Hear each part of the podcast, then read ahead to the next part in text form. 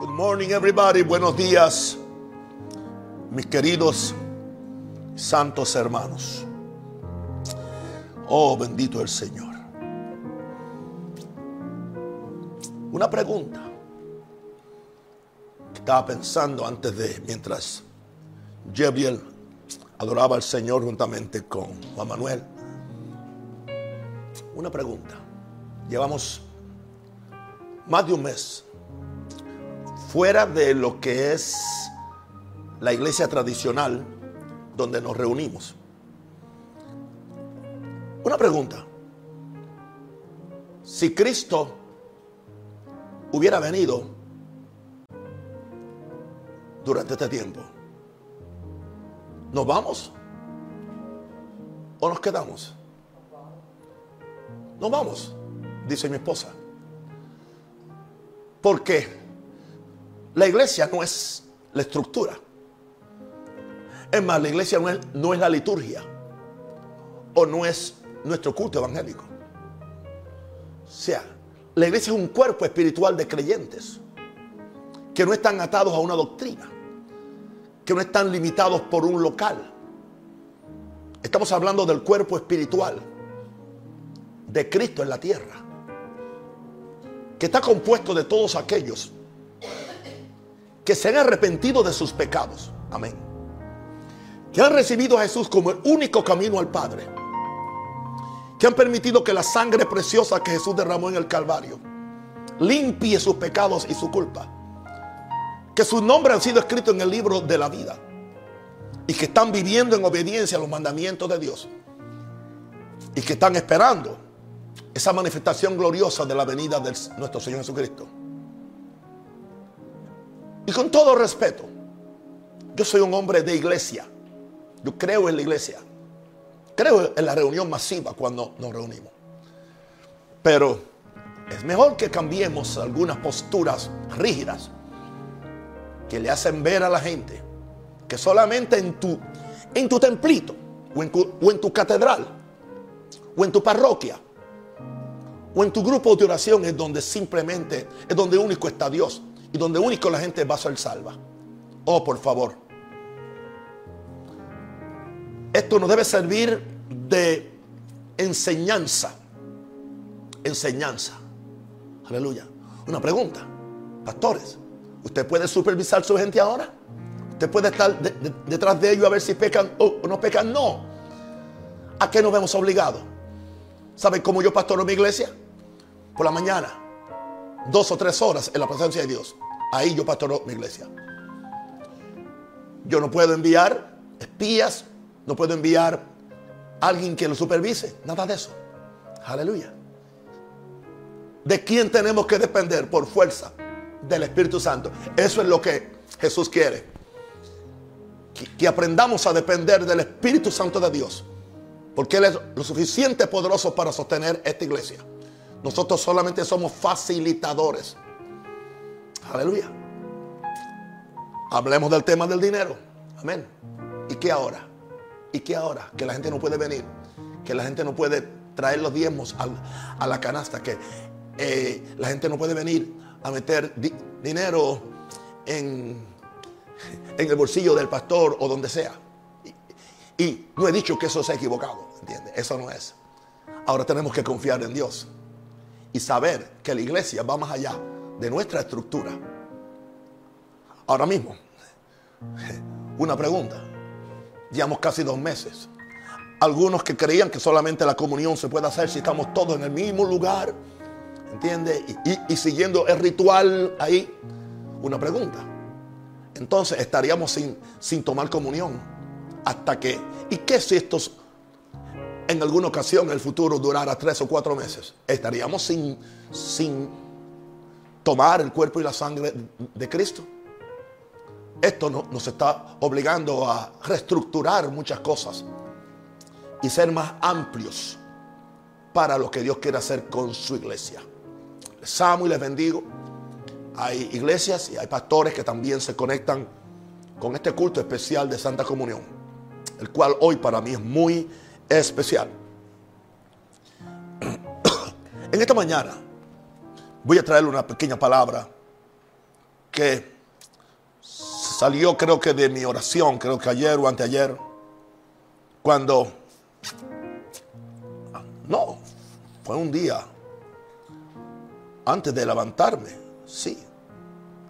Y oí esto, recibe los ríos que salen del trono de Dios. Lo oí en mi corazón, no oí voz audible. Recibe los ríos que salen del trono de Dios. Es un mensaje muy sencillo, muy práctico, muy inspirador, porque yo quiero que hoy le demos el centro de este culto, no a la palabra, sino al sacramento de la Santa Comunión. Apocalipsis 21 al 1, 22, verso 1 dice, después me mostró un río limpio de agua de vida, resplandeciente como cristal, que salía del trono de Dios y del Cordero. Wow. Un trono, un río que salía del trono de Dios y del Cordero. Pero pastor, usted dijo los ríos. Porque claro, sale un río, pero ese río se divierte en diferentes brazos. De acuerdo al propósito de Dios para bendecir a la humanidad. Está hablando que en el lugar central del universo, donde está nuestro Dios, Jehová Dios sentado, con Jesucristo a su derecha, rodeado de millones de ángeles y de seres espirituales que ya están en los cielos. Hay un río, el cual Apocalipsis le llama un río limpio de agua de vida, resplandeciente como cristal, que sale del trono de Dios y del Cordero. Ahora, cuando yo oí estas palabras en mi espíritu, me acordé de las palabras de Jesús en Juan 7, 37 a 39. En el último y gran día de la fiesta, Jesús se puso en pie y alzó la voz diciendo, si alguno tiene sed, venga a mí y beba. Entonces, indicando ahora que el río de Dios está en Jesús y que los ríos de Dios estuvieron aquí en Jesús en la tierra. Porque él dijo, venga a mí y beba. Y dice entonces, el que cree en mí, como dice la escritura, de su interior correrán ríos de agua viva. Wow. Interesante que ahora Jesús dice, ok, yo tengo un río que sale de mí, vengan, beban de ese río, pero cuando beban de ese río, aleluya, de su interior algo va a pasar. De su interior van a, correr no ríos, ríos en plural de agua viva. Esto dijo del Espíritu que habían de recibir los que creyesen en Él, pues aún no había venido el Espíritu Santo porque Jesús no había sido aún glorificado. Es un mensaje de buenas noticias. Aleluya. En medio de la situación que estamos viviendo, la cual no pensamos glorificar ni magnificar. Aleluya. Porque todo está bajo el control de Dios. Y la iglesia seguirá fuerte. La iglesia seguirá mejor. Dios, aleluya, hará un examen de nuestros corazones. Y como consecuencia profetizo de esta situación, ah, Dios va a purificar su iglesia para que seamos lo que Dios quiere que seamos. Y voy a decirte algo. O nos purificamos o nos purificamos. O nos purificamos o perecemos. Porque los planes de Dios se van a cumplir. Esa es mi fe y mi esperanza en Dios. No estoy ah, preocupado ni por lo que Bill Gates está haciendo. Ni por lo que el Papa esté haciendo o enseñando. Ni por lo que ningún pastor o apóstol corrupto evangélico esté practicando. Mi única fe está en lo que está haciendo el Espíritu Santo aquí en la tierra. Y sé que eres poderoso para hacer todas las cosas mucho más abundantes de lo que pedimos o entendemos. Por eso vivo en oración. Por eso, en mi caso particular, yo vivo pegado al trono de Dios. Porque estos siete ríos salen del trono de Dios. Y me doy cuenta que cuando lo primero que yo hago cada día es conectarme en la mañana, en la mañana, en la mañana, antes de escuchar a nadie, antes de, contestar un mensaje, antes de contestar una pregunta a alguien, tenemos que conectarnos con el río de Dios. Aleluya. En la mañana. Yo no voy a legislar a qué hora. Cada uno tiene una necesidad. Y cada uno tiene una, una ambición espiritual que es muy diferente. O sea, no es una ambición carnal. Yo, tengo una ambición espiritual. Es recibir más de Dios. Conocer más a Dios. Ser lleno más de Dios. Porque la medida que lo sea, será una bendición mayor para el pueblo de Dios, no para Maranata, para el pueblo de Dios. Salgámonos de ese cajoncito de, denominacional o ministerial y pensemos que somos un cuerpo, que somos una iglesia. Así que simplemente voy a, a decirle cuáles son esos siete ríos. Esto no indica que esto agota el tema, pero me gusta el número siete, porque el número siete habla de la plenitud de Dios. Aleluya. Ahora, ¿qué es Dios? En la revelación de la Biblia, ¿qué es lo que es Dios? Claro que Dios es omnipotente, es omnisciente, es omnipresente. Claro que Dios es justo, claro que Dios tiene justicia, claro que Dios tiene muchos adjetivos que lo definen a Él. Pero hay uno que está por, encima de todo. Dios es amor. Dios es amor. La mayor manifestación de Dios es amor. La razón de los mayores movimientos que Dios hace en la tierra es amor. Aún los juicios de Dios son por amor. Aún la disciplina de Dios es por amor. No es tanto por una venganza personal o porque Dios se sienta herido. Dios no se hiere con lo que nadie hace. Así que a este primer río yo le llamo el amor de Dios. Río del amor de Dios. Si yo no entiendo eso, se me va a hacer muy difícil a mí tener una comunión con mi Padre. Me decía Joel, mi, segundo hijo, ah, me decía que al principio que él se convirtió, se le hacía fácil relacionarse con Jesús, pero no con el Padre. ¿Entienden?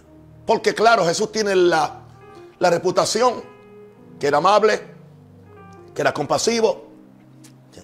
Entonces nos han vendido una idea de que Jehová Dios no es así. Y esto lo han hecho los teólogos, no el Espíritu Santo. Yo vengo a contradecir esto. Moisés conoció a un Dios de amor. Abraham conoció a un Dios de amor. Los patriarcas de la Biblia recibieron la bendición de un Dios de amor. Ellos sabían que Dios era amor.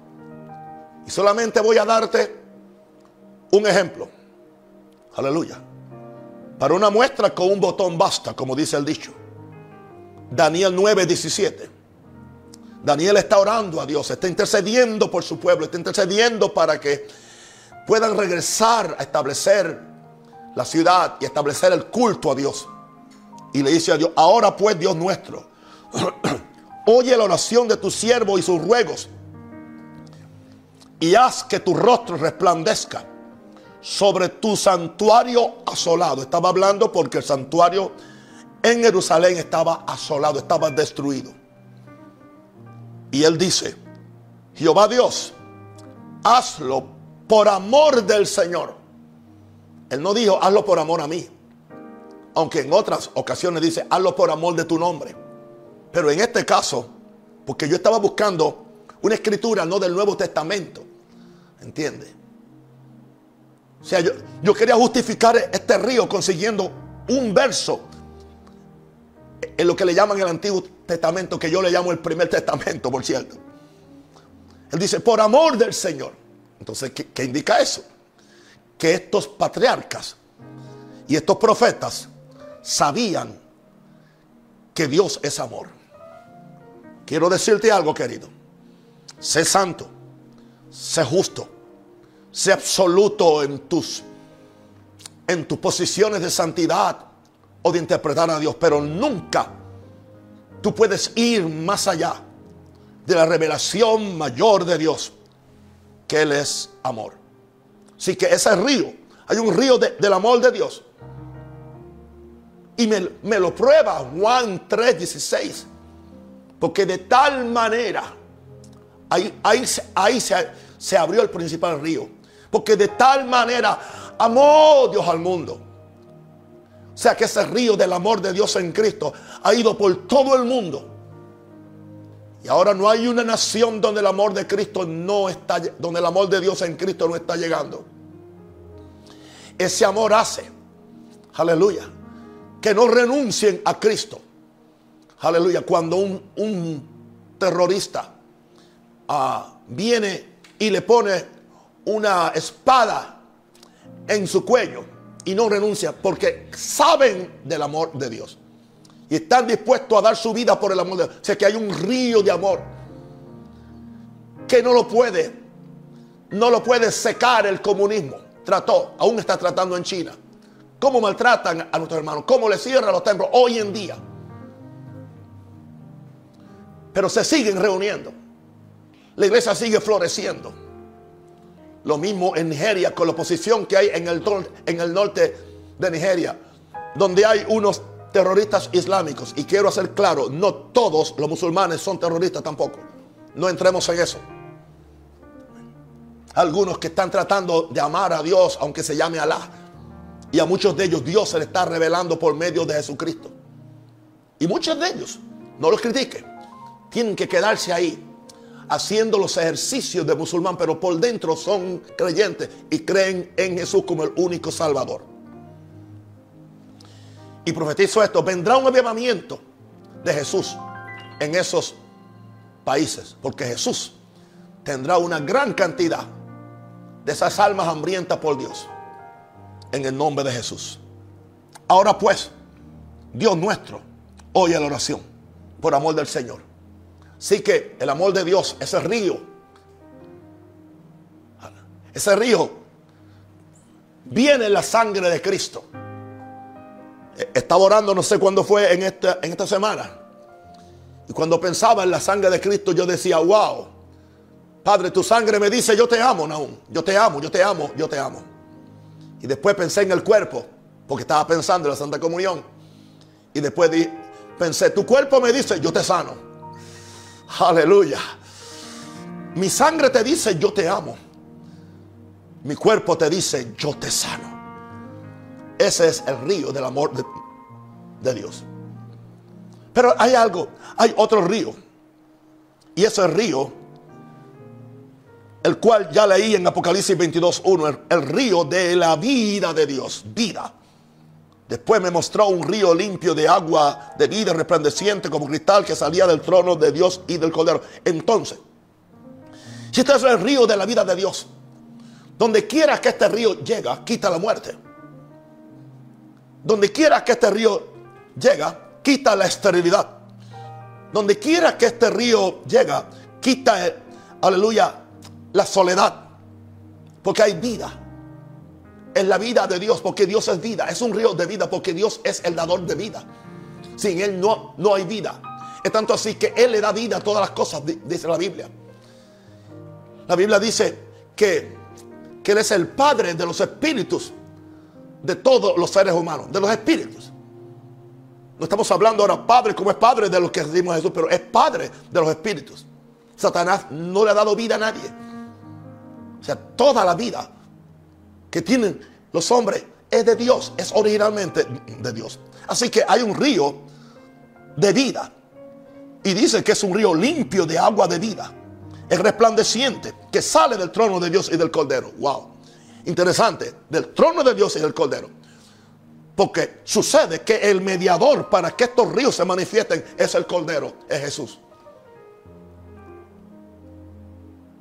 Por eso no puede estar pensando en, simplemente un Jehová como el, como el único eh, personaje en el trono.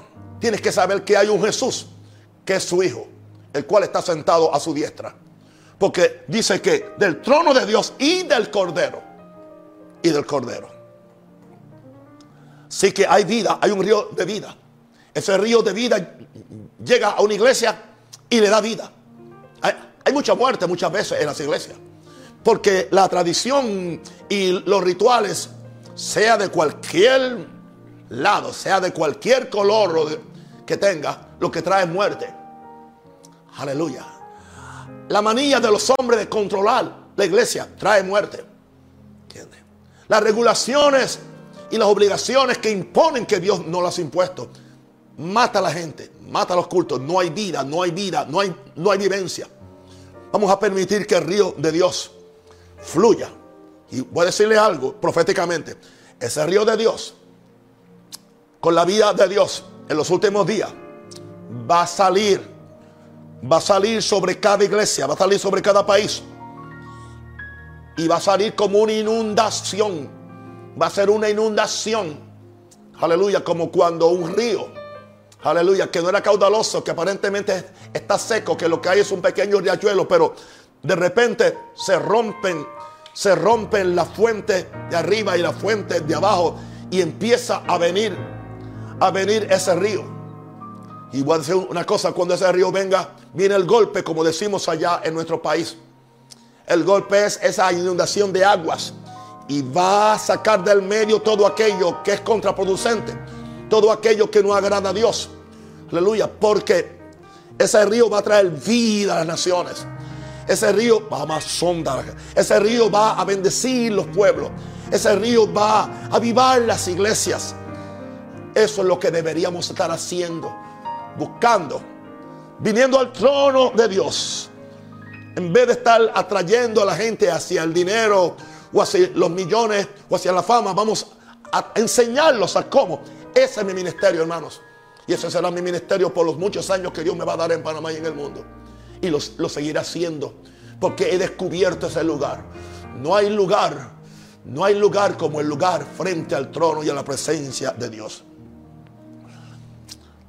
El tercer río es la paz de Dios. La paz de Dios. Paz como un río. Oh, paz como un río. El viento del Espíritu Dios es un Dios de paz.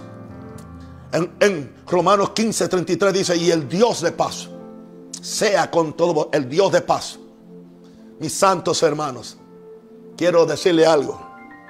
He tenido mis interrogantes, mis molestias y mis preguntas desde que empezó este, esta pandemia.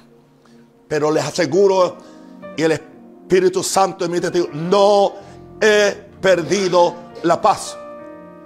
Porque la paz mía viene del trono de Dios. Eso sí, me doy cuenta que si if I neglect, si yo descuido mi comunión con Dios, si yo descuido el ir cada día al trono de Dios, me empiezo a preocupar, me empiezo a poner ansioso y en un sentido pierdo la paz, no la de Dios, pierdo la mía, porque la de Dios no se pierde. Entonces, soy bastante avispado o bastante, eh, bastante sabio y quizás astuto para yo saber dónde está mi paz. Jesús dijo, mi paz os dejo, mi paz os doy. No como el mundo la da, yo la doy. No hacen falta pastillas, no hace falta licor, no hace falta un affair extra con otra mujer. No. Esa paz es la paz de Dios. La cual, y Pablo nos dice cómo es que este, oh, gloria a Dios. Pablo nos dice cómo es que este río se abre. Dice, por nada estéis afanosos. Si no sean conocidas vuestras peticiones delante de Dios. ¿Y dónde está Dios en el trono? Dios no tiene otro sitio para tu orar. Dios está en el trono. ¿Quién subirá al monte de Jehová y quién estará en su lugar santo? Ese, es el lugar donde tú y yo oramos. Así que cuando dice, por nada estéis afanosos. Si no sean conocidas vuestras peticiones delante de Dios o delante de su trono. Aleluya. ¿Ah? Aleluya. Y dice, y la paz de Dios. Y dice que, que lo hagamos con acción de gracia. Dice, y la paz de Dios. Eso habla del río de paz de Dios. Que sale de su presencia. Que sale de su gloria. Que sale de, sale de su amor y sale de su vida. Aleluya. Guardará vuestros corazones y vuestros pensamientos en Cristo Jesús. No hay taquicardia y no hay locura. Porque hay un río de paz. Qué lindo que lo podemos tener. Así que, mis queridos compañeros predicadores, yo les amo. A veces ustedes creen que los estoy sermoneando. No, no les estoy sermoneando, les estoy hablando proféticamente. No usen las redes para meterle miedo a la gente. He escuchado he escuchado médicos seculares que como hablan no suenan como evangélicos. No parecen ni católicos como hablan. Quizás son seculares completamente. Pero ellos dicen que el miedo hace, hace, hace más mal o que, el, que el virus. Porque el miedo afecta tu capacidad para tú para que tu cuerpo resista esos virus o esos demonios.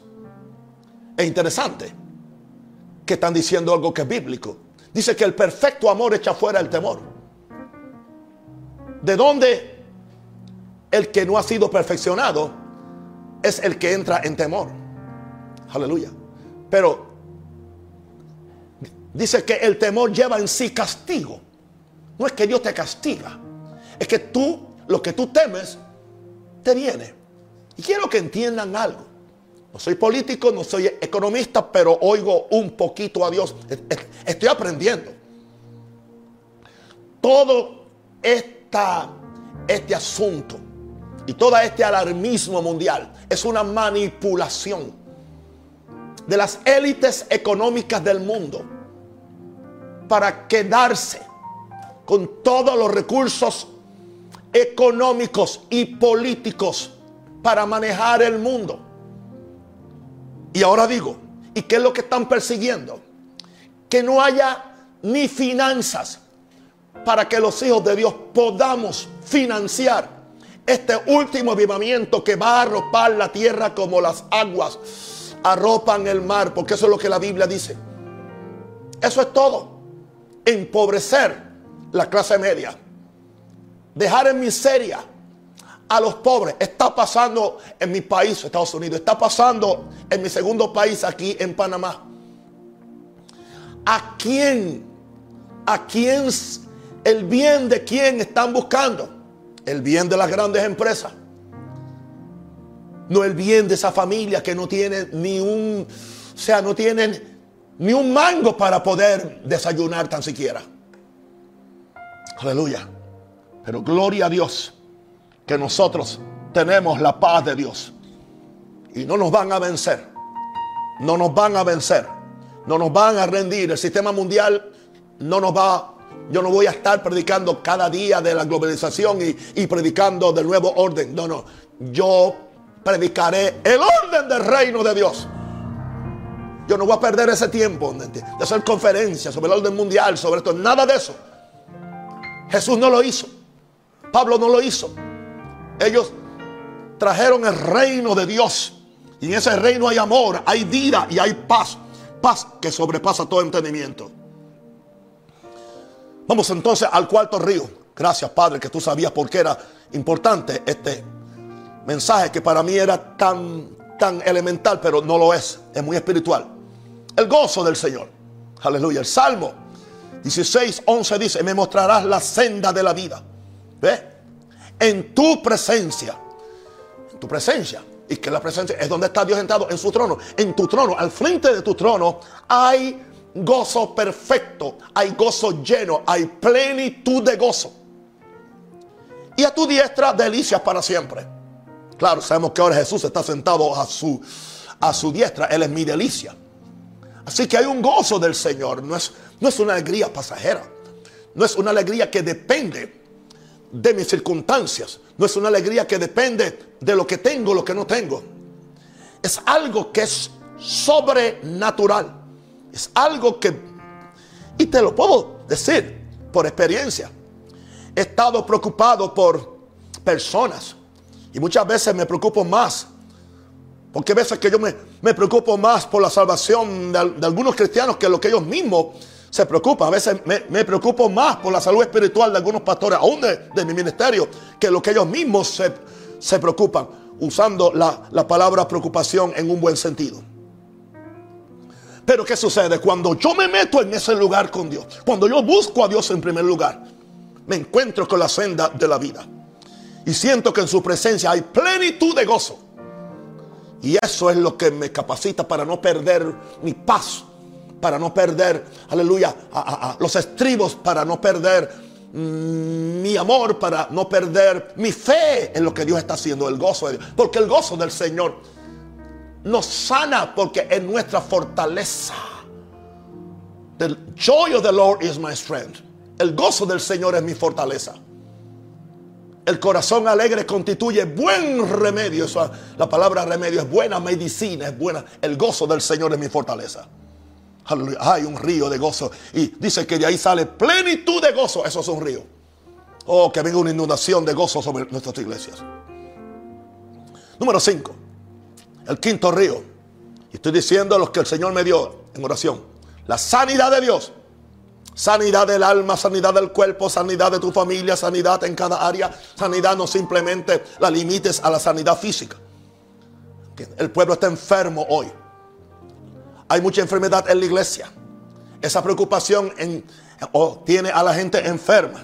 Ah, eh, y es lo que el diablo quiere, que nos olvidemos del río que, Dios le prometió a Moisés, pero lo prometió para todos los que, los que oímos la voz de Dios y para todos los que venimos a, su, a su trono y para todos los que obedecemos y hacemos sus mandamientos. Hay un río de sanidad. Éxodo 15, 26. Y Dios hablándole al pueblo de Israel y dijo, en el verso 26, si oyeres atentamente la voz de Jehová tu Dios, pero ¿cómo vamos a oírla si no estamos en comunión con Él?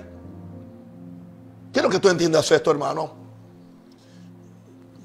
Es muy difícil oír audiblemente la voz de Dios. Yo nunca la he oído. Eso indica que no, la, que no estoy persiguiendo oírla.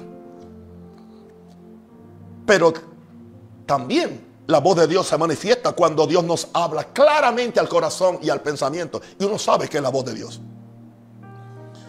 Aleluya. Entonces aquí dice que como único yo puedo oír la voz de Dios es atentamente. Muchas veces yo he estado dos horas orando. No he estado perdiendo el tiempo. He estado usando todo lo que yo sé de la sangre, del nombre, la promesa y todo. Y aparentemente no aparentemente, no oigo ninguna dirección de Dios. Y a veces ha sido al principio de la tercera hora, cuando de repente, ¡shu! Oigo la voz de Dios en mi corazón, porque tengo que ser sincero. Cuando, cuando la oiga audible, yo le voy a decir a ustedes. Aleluya. Ahora, esta, esta voz hay que oírla atentamente, porque la fe viene por oír esa voz. La fe no viene ni por leer la Biblia, sino por esta comunión, porque Dios me dijo un día, no soy un libro, soy una persona. y dijo, si, oyeres atentamente la voz de Jehová tu Dios, hicieres lo recto delante de sus ojos, y dieras oído a sus mandamientos, y guardares todos sus estatutos, ninguna enfermedad de las que envié a los egipcios te enviaré a ti, porque yo soy Jehová tu sanador. Así que hay un río de sanidad. Hay sanidad en la casa del Señor. Métete al río de Dios. Hay sanidad. Hay un río de sanidad.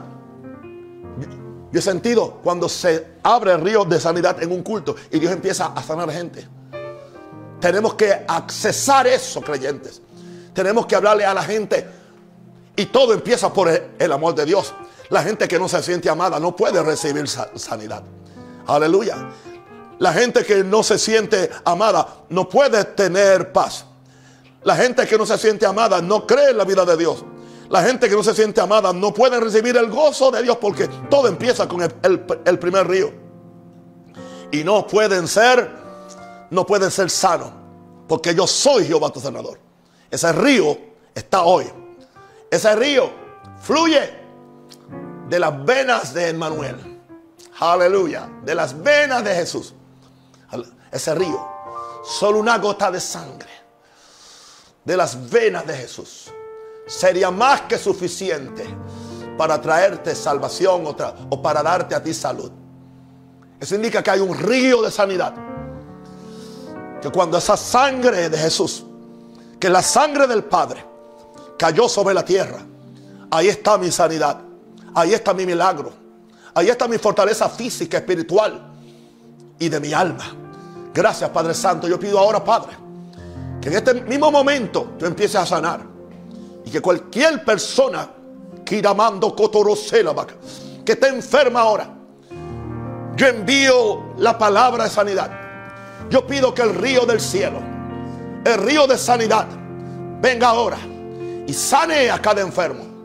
Cada enfermo que está aleluya, infectado con ese virus demoníaco, sea libre por la sangre de Cristo, sea libre por el nombre de Jesús. Que ese río de sanidad venga y sana al que tiene cáncer, al que tiene problemas en los huesos, al que tiene problemas de ceguera, al que tiene problemas, aleluya, en diferentes áreas de los miembros de su cuerpo. Oh, río de Dios, ábrete. Ábrete, río de Dios. Ábrete, río de Dios. Sana al enfermo. Liberta al cautivo. Oh, carabababasondarabacaya. Ven ahora, ven ahora, ven ahora, ven ahora. Espíritu Santo, ven ahora y llena mi corazón.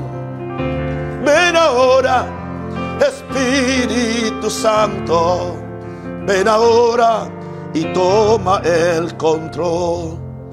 Wow, el río de sanidad se está abriendo y se va a abrir. Quiero decirte algo. Y digo esto con mucho cuidado y con mucho amor, sin nunca buscar una gloria personal. Hay que relacionar las cosas. Desde que yo me vi obligado a esta cuarentena, a encerrarme con Dios, duplicar, triplicar a veces mi tiempo de oración. Hay una cosa que he descubierto. La mayor parte de la gente por las cuales yo oro, a la distancia. Mira, sin imponerle mano, sin sacudirle la cabeza, sin un hilo con aceite. Y esas cosas son propias. Simplemente enviando la palabra. Enviando la palabra. Están siendo sanados.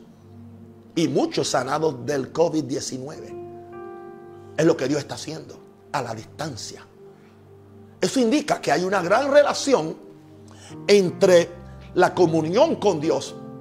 Porque si yo, como un siervo de Dios, estoy pegado al río de Dios, al trono de Dios, ese río va a venir a mi corazón. Para que entonces de mi corazón se reparta para bendecir a otra gente. Porque ninguna manifestación del Espíritu Santo es para mi beneficio personal es simplemente para que yo sea el medio de conducción o de transportación para bendecir a otro. Ese es el corazón de Dios. Vamos entonces al sexto río, que es la bendición de Dios. La bendición de Dios. Dios es un Dios de bendición. Esto no tiene que ver nada con avaricia, con materialismo, nada de esto. Cómo se ha manipulado esta palabrita bendición para manipular a la gente, para quitarle la plata, para recoger tres o cuatro o cinco ofrendas. No. Para, para, para crear o para despertar el amor al dinero o la avaricia a lo material en los corazones de almas incontantes o almas ignorantes porque son ignorantes. Porque no leen la Biblia. Si leyeran la Biblia no cayeran en esas aberraciones bíblicas y esas prácticas demoníacas que es lo que son. El Salmo 115, 13 al 14 dice, bendecirá a los que temen a Jehová. Ahí está. Y por eso no pedimos excusa. Dios es un Dios de bendición. hay un río de bendición de Dios a los que temen a Jehová. ¿Y sabe dónde está ese río de bendición? ¿Ah? Mira lo, que dice allá. Trae los diezmos a la folia para que haya alimento en mi casa y probamos en esto. Si no abriré. Y la palabra que se usa, porque me la envió un rabino de allá en, en, en, en Elgin, Illinois. Y dice que esa, que la palabra ahí no es puerta, es compuertas. Está hablando de la compuerta de una represa. O sea, que ese río está represado. O sea, muchas veces nuestra incredulidad mantiene ese río en una represa.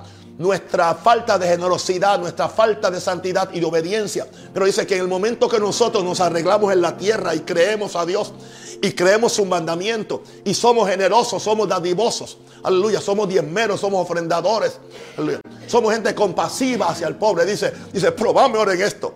Si no abriré las compuertas de los cielos y derramaré bendición. Eso habla de un río de bendición porque dice, el cual trae bendición hasta que sobre y abunde. Me dijo el, rabino que significa sin límite. Sin límite. O sea, no hay límites en Dios. No hay límite a su poder. Si tú puedes creer, todo posible es. No hay límites en Dios. No hay límite a su poder. Si tú puedes creer, todo posible es. Ahora dice, dice, a pequeños y a grandes, Dios bendice. Aumentará Jehová bendición sobre vosotros, sobre vosotros y sobre vuestros hijos. ¿Vieron a mi nieto cantando? Eso es bendición. Sobre mí, sobre Joel y sobre Jebriel. Ven a Anaisa ven sus, hijas y sus hijos. Ven a Joan, ven a Melody con su, con su cosecha de cinco frutos ahí. Gloria a Dios. Así que hay bendición. No le tengo miedo a, ese, a eso, pero no, no vamos a dejar que nos manipulen con una bendición que no es la bendición de Dios. Dios no bendice el egoísmo. Dios no bendice al juega vivo. Dios, Dios no bendice al que manipula a la gente para quedarse con todo. No, mil veces no pero hay una bendición. Hay un río de bendición. Escúchame, pastor, tú que estás siendo fiel ahí. Viene dinero para tu iglesia. Aleluya. Pero es el río de Dios. Aleluya. Viene dinero para que hagamos grandes cosas para Dios, para que hagamos grandes templos, para que hagamos, aleluya, eh, eh, eh, ah, mega, mega templos. Aleluya. Para acomodar esa gran multitud de gente que va a venir. Porque la bendición de Dios. Viene un río de Dios y no hay nadie que lo pueda detener. No hay, no hay nadie, nadie. Nadie podrá detener el río de Dios que está por que está por manifestarse sobre nuestras vidas. Aleluya, por manifestarse sobre mí. Y todo esto nos lleva al último río que el Señor me dio. Y es el río de la gloria de Dios. Aleluya. Oh, Pire le llamó río de fuegos. Aleluya ríos de fuego. El río de la gloria de Dios. Ezequiel 1, 26 al 28 leemos. Gracias, Padre. Gracias, gracias. Bendigo a mis hermanos. Bendigo a mis hermanos. Y sobre la expansión que había sobre sus cabezas. Está hablando de, de los seres espirituales que vio Ezequiel. Aleluya. Se veía la figura de un trono que parecía de piedra de zafiro y sobre la figura del trono había una semejanza que parecía de hombre sentado sobre él. Ese es Dios. Ese no es Jesús. Ese parecía. Él solamente pudo ver la semejanza porque nadie le puede ver el rostro a Dios. Ahora, y vi apariencia como de bronce refulgente, como apariencia de fuego dentro de ella. Dentro de esta semejanza vi una apariencia de fuego dentro de ella en derredor desde el aspecto de sus lomos para arriba y desde sus lomos para abajo, vi que parecía como fuego. Dios es fuego consumidor y que tenía resplandor alrededor. Ese es nuestro Dios. Como parece el arco iris que está en las nubes, el día que llueve, así era el parecer de resplandor alrededor. Y nos aclara Ezequiel esta fue la visión de la semejanza de la gloria de Jehová. Y cuando yo la vi, me postré sobre mi rostro y oí la voz de uno que hablaba. La voz de Dios, la gloria de Dios. Esa es la gloria que va a llenar la tierra como las, como las aguas cubren la mar. Esa es la gloria. Ese río de gloria se va a manifestar sobre la última iglesia. Porque la gloria postrera de esta casa será mayor que la primera. Esa es la gloria que va a ser cargada por apóstoles santos, profetas verdaderos, pastores compasivos, maestros responsables. Aleluya. Gloria a Dios. Y hombres de Dios que van a ser instrumentos para llevar la gloria del Señor. Oh, el río de gloria se va a abrir sobre la iglesia.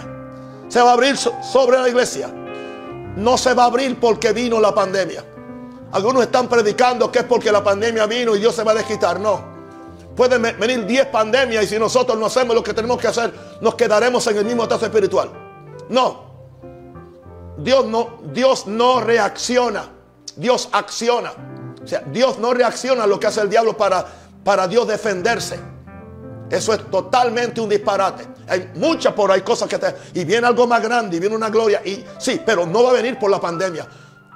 El virus no trae la gloria. Satanás no trae la gloria. Dios no reacciona. Dios nunca reacciona a Satanás. Eso sí, Dios reacciona a corazones humildes. Dios reacciona a corazones abiertos a Él. Y carababa. Dios reacciona a corazones que lo, que lo aman y que, le, y, que se rinden a Él y que son santos y, y son justos. Por eso es que va a venir. No es que va a venir como, como un desquite de Dios con la pandemia, aleluya, para que entonces la gente se gloríe. Ah, yo lo profeticé. Nada de eso, nada de eso, nada de eso. Va a venir cuando si mi pueblo, sobre el cual es invocado mi nombre, se arrepiente y, busca mi rostro, aleluya, yo voy a sanar la tierra. Entonces voy a derramar esta gloria temprana.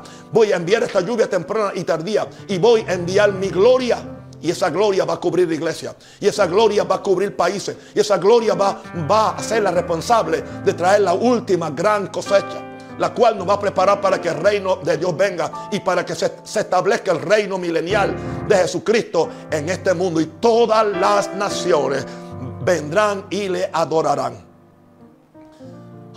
Ese es el río de gloria. Le pregunté al Señor, ¿cómo recibo estos ríos? Y me dio estas cinco cosas.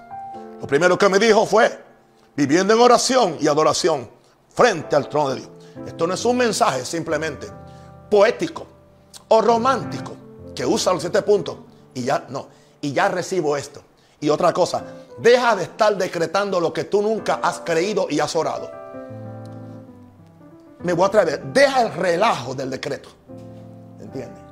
Deja ese relajo ya, deja ese relajo.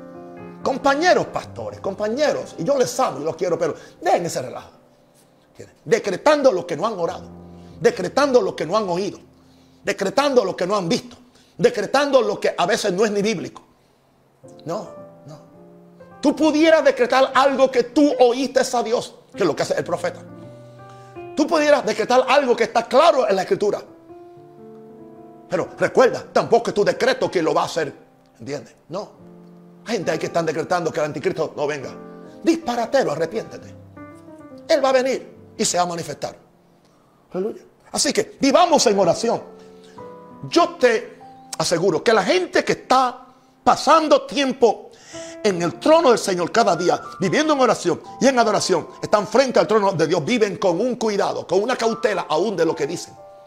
Porque saben que no quieren perder ese lugar privilegiado que se llama el consejo de Jehová con los que le buscan. Aleluya. A ellos Dios le va a manifestar su pacto. A ellos. Hermanos, qué cuidado tengo yo con mis palabras, con mis acciones, aún con mis movimientos ahora. Porque es muy difícil llegar ahí. Pero es muy fácil caerse.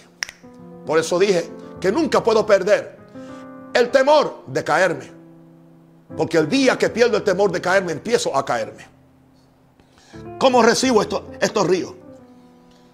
Creyendo que Jesús, en Jesús, que trajo los ríos de Dios a la tierra. Fue Jesús quien trajo los ríos. Por eso dijo, vengan a mí, beban de mí. yo traje los ríos. Yo he devuelto a Dios a la tierra. Y yo he devuelto todas estas, estas siete bendiciones, yo las he devuelto. Lo tercero que me dijo es, ¿cómo recibo estos ríos? Dándole tu corazón para que reciba los ríos de... Ahora yo tengo que darle mi corazón. Conquista mi corazón. Conquista mi voluntad. Sí, que yo tengo que decirles, Señor, aquí está mi corazón. ¿Para qué? Para que esos ríos entren en mi corazón. Porque Jesús dijo, de su interior, de su corazón. Otra escritura dice, de su vientre Olvídate de la terminología. Es algo adentro de mí. Corazón, vientre o lo que sea, o tripas o lo que sea. No importa. De mi corazón dice, van a fluir que ríos de agua viva. Ríos. Así que estos ríos fluyen de mi corazón. Dios va a usar la iglesia. Dios va a usarnos a nosotros. Hermanitos sencillos, hermanitos humildes, como tú y como yo. Dios lo va a usar para qué? Para bendecir la humanidad. Pero tienes que darle el corazón completo. Tu corazón no puede estar lleno de otras cosas. Una de las cosas que me decía el Señor mientras yo oraba en esta mañana. La razón por la cual mucha gente ora y ora y ora, pero no tiene resultado es porque, porque, porque el día anterior se, se, llenan de toda la ansiedad del mundo y entonces en una hora dos horas por la mañana no se van a vaciar. Por lo tanto, yo he escogido vivir una vida monástica sin estar en un monasterio. Vivir una vida monástica. ¿A qué me refiero? Separarme de todo. Por razón de mi llamado y por razón. Esto no es esto no es legislarle lo que tiene que hacer cada uno. Yo digo lo que Dios me dijo a mí.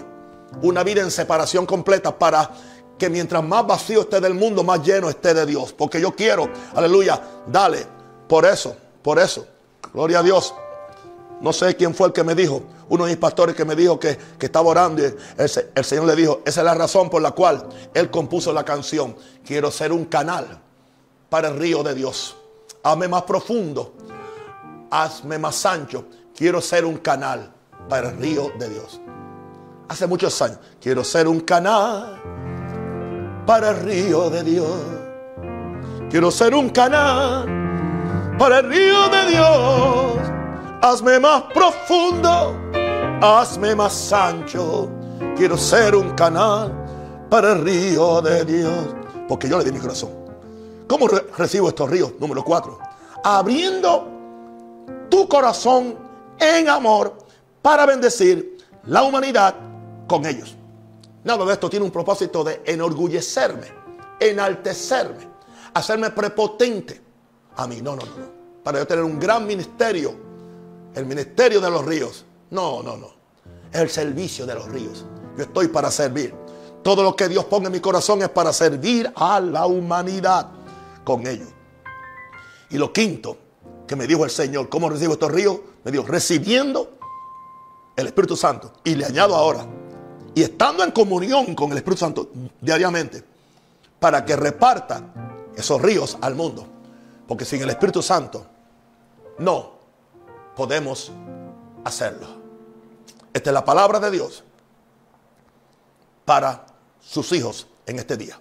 Recibe los ríos que salen del trono de Dios. Bendito eres, Señor. Gracias, Padre. ¿Por qué no oramos?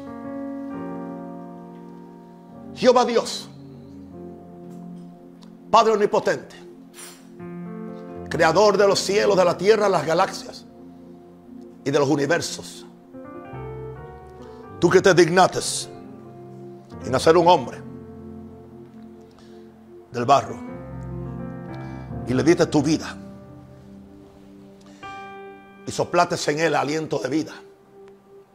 Y aquí estamos nosotros hoy. Somos parte de esa humanidad. Vaso de barro, pero que hoy somos dignificados con la imagen tuya, con el espíritu tuyo que tú has puesto en nosotros, con los ríos de Dios que se van a manifestar, oh Dios.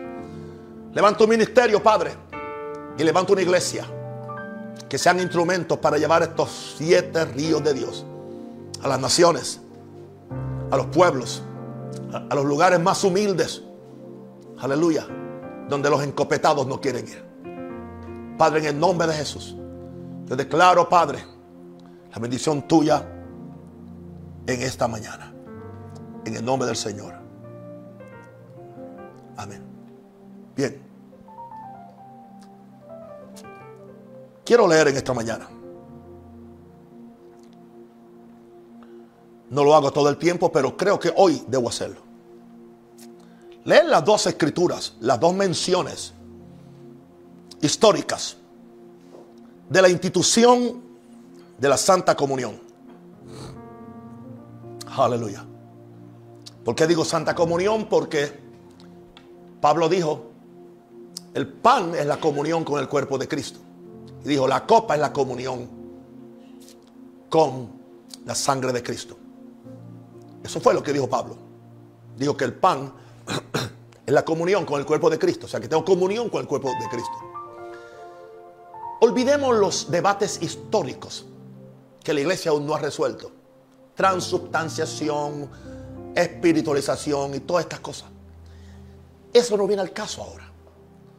Lo importante es la experiencia que vamos a, que vamos a tener hoy al participar del, del pan que Jesús le llama el cuerpo y de la copa que Jesús le llama su sangre. Tengamos una mente abierta. Aleluya. Vamos a ver qué dijo Jesús en Marcos 14, 22. Y mientras comían, Jesús tomó pan y lo bendijo. O sea, lo bendijo. Él tomó el pan.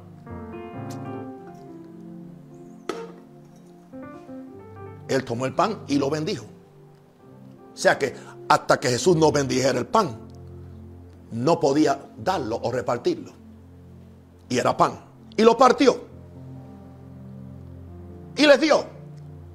Y después que lo hubo bendecido, le dice, esto es mi cuerpo. Todo. Yo no voy a interpretar una cosa u otra. Yo simplemente digo, esto es mi cuerpo. Y tomando la copa. Aleluya. Y habiendo dado gracias, les, les dio. Y bebieron de ella todos. ¿Y qué le dijo cuando le dio la copa? Esto es mi sangre. Una pregunta, ¿está Jesús? ¿Vamos a decir que Jesús está mintiendo? Con todo respeto. Él no dijo, esto es vino. Tampoco dijo, esto es pan. Dijo, esto es mi cuerpo. ¿Mentía Jesús? ¿O Jesús hablaba simplemente simbólicamente? Una pregunta, ¿cuántos nosotros los evangélicos hemos atacado a los que siempre están diciendo que lo que Jesús dijo era simbólico y nos indignamos? ¿Por qué no aplicamos eso a la Santa Comunión? y les dijo, esto es mi sangre del nuevo pacto, que por muchos es derramada. Ok, eso es Jesús.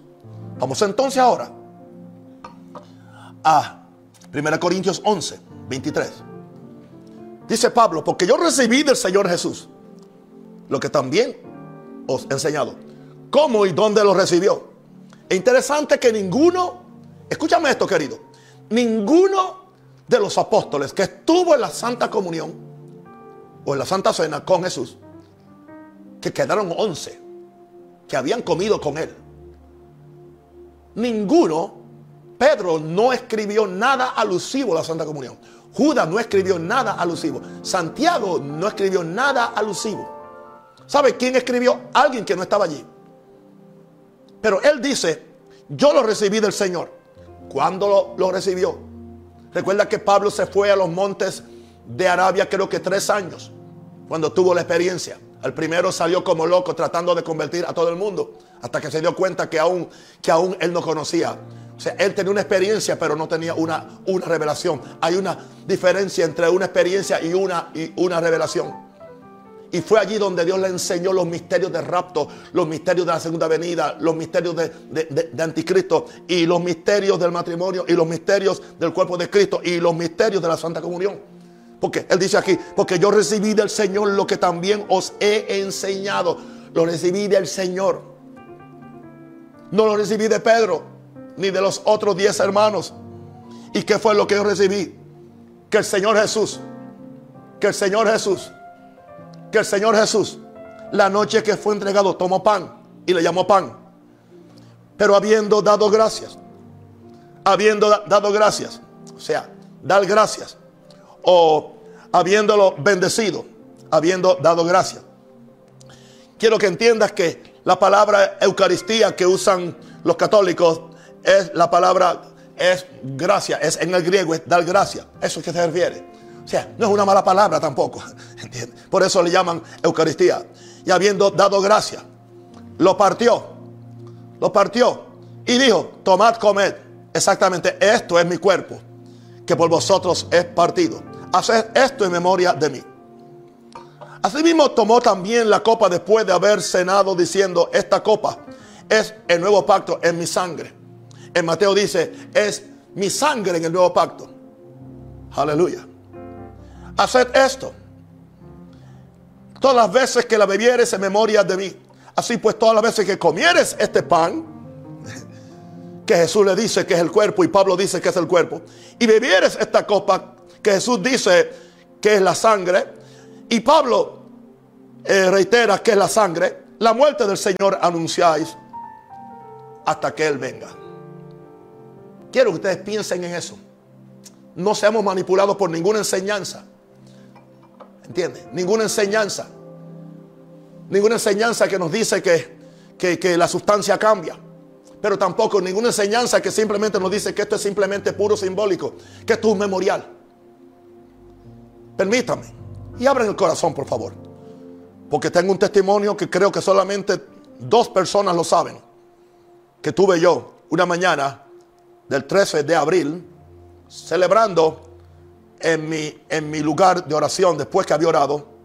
Era las 9 y 30 de la mañana.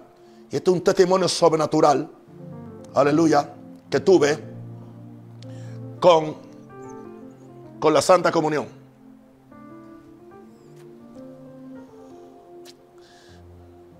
Quiero levantar mis manos ante el Dios de los cielos. Digo verdad en Cristo no miento. Sé el peligro que hay en tratar de manipular una experiencia o un testimonio para tener clics en mis redes sociales o para ser aceptado o para ser famoso. Renuncia a todo eso, Señor. Pero aquí tengo que decir lo que yo vi y lo que yo experimenté. Quiero que me escuchen. Y aquí viene. 13 de abril había estado orando desde las 5 de la mañana. Como las, como las 9 y 30 am, después de haber estado orando, me paro de mi silla de oración y decidí hacer mi santa comunión personal. Tomo el pedazo de pan y la copa con el jugo. Y los pongo en una tablilla en mi estante de libros. Y estoy diciendo esto hoy porque Dios me dio que lo dijera hoy. Levanto mis manos al cielo y presento ante el Padre lo que yo le llamo el sacrificio de, su Hijo. No que se está repitiendo el sacrificio. Escúchame bien, no se repite, simplemente se actualiza. Simplemente es como un picture, es como una imagen para que yo pueda entonces relacionarme. Porque yo estoy ante el trono de Dios, donde está la sangre de Cristo y donde está el cuerpo real de Cristo sentado a la diestra del Padre. Yo entiendo eso. Nadie tiene que darme ningún tipo de corrección que me estoy volviendo católico. Por favor. Tomo el pedazo de pan y la copa en el jugo y los pongo en una tablilla en mi estante de libros. Levanto mis manos al cielo y presento ante el Padre el sacrificio de su Hijo. Le digo al Padre, con el pan arriba y la copa, le digo al Padre, Padre, yo hago memoria del sacrificio de Jesús, pero también de las palabras que Jesús pronunció sobre estos. ¿Y qué fue lo que dijo? Esto es mi cuerpo y esto es mi sangre. Cuando estoy en esa atmósfera pienso enseguida aceleradamente. ¿Por qué recordamos el sacrificio pero no las palabras de, de qué es el sacrificio? Porque todas las iglesias, especialmente las iglesias que reaccionaron a la transustanciación y al misticismo católico, ahora simplemente es su memorial. Ahora, pienso enseguida, ¿por qué recordamos el sacrificio pero no las palabras de qué es el sacrificio? Levanto en acción de gracia la copa y el pan por la salvación que Jesús compró para nosotros y por el perdón de pecados. Y así me preparo para comer el pan y beber de, la copa. Lo que estoy pensando, porque los pensamientos de uno cuando está en la presencia del Señor son rápidos, son acelerados. Y digo, claro que Jesús dijo, haced esto en memoria de mí. Pero entonces, soy soy fiel y responsable para hacer esto en memoria de Él. Pero entonces, ¿por qué no, no digo lo que Él dijo que era?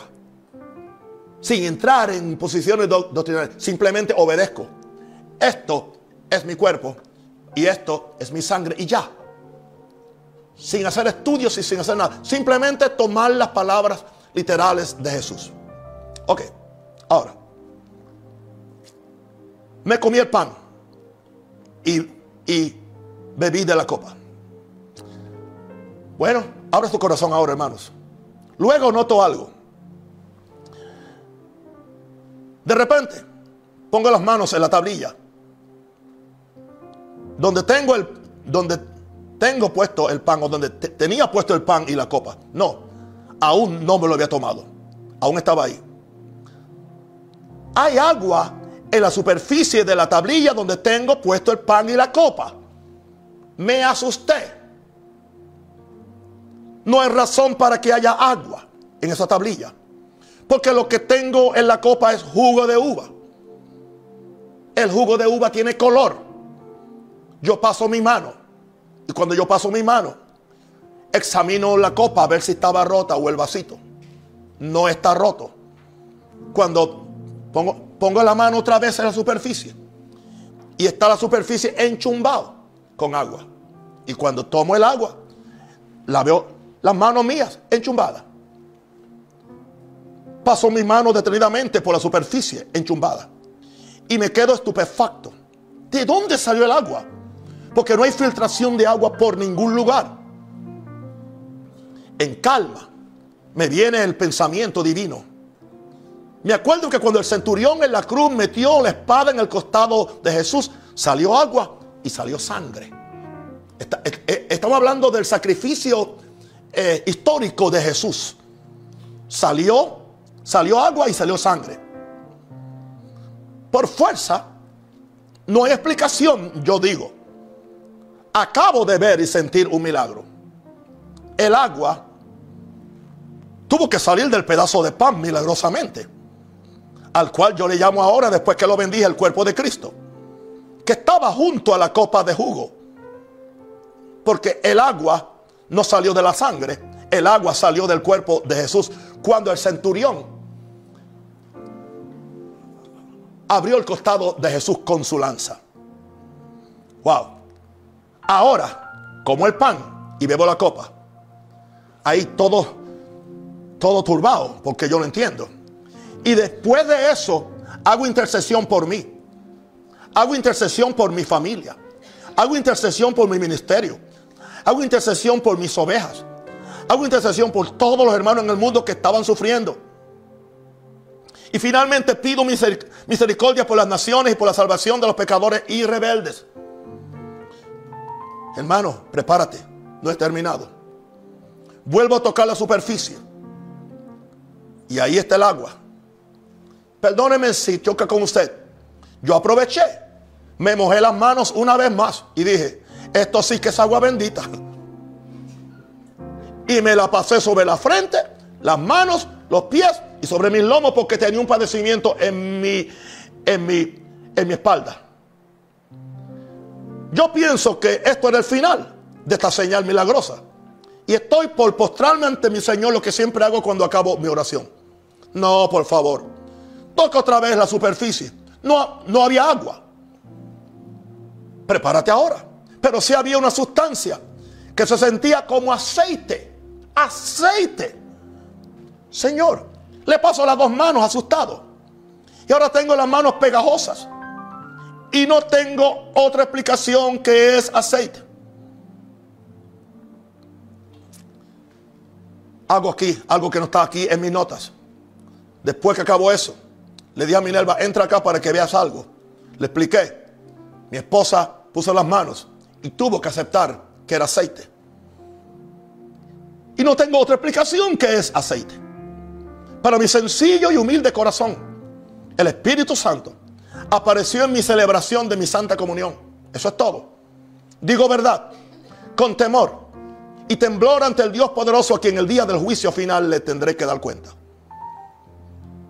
Claro, mientras no ceso de meditar en esta señal milagrosa, después de llamar a mi esposa para que tocara la superficie, donde aún quedaba un residuo del aceite, concluyo, concluyo que por yo aceptar ayer, ayer, que fue el día 12, esto fue un lunes, el oficio profético, empezaron las señales proféticas a manifestarse. Además pensé que tuve una manifestación de las tres cosas que no deben escasear en la vida de la iglesia. Pan, vino y aceite. Pan. O sea, indicando esto, que si tomamos la Santa Comunión con revelación, va a haber pan, vino y aceite. El pan es la palabra. El pan es la provisión. El vino es el gozo. Y el aceite es la unción.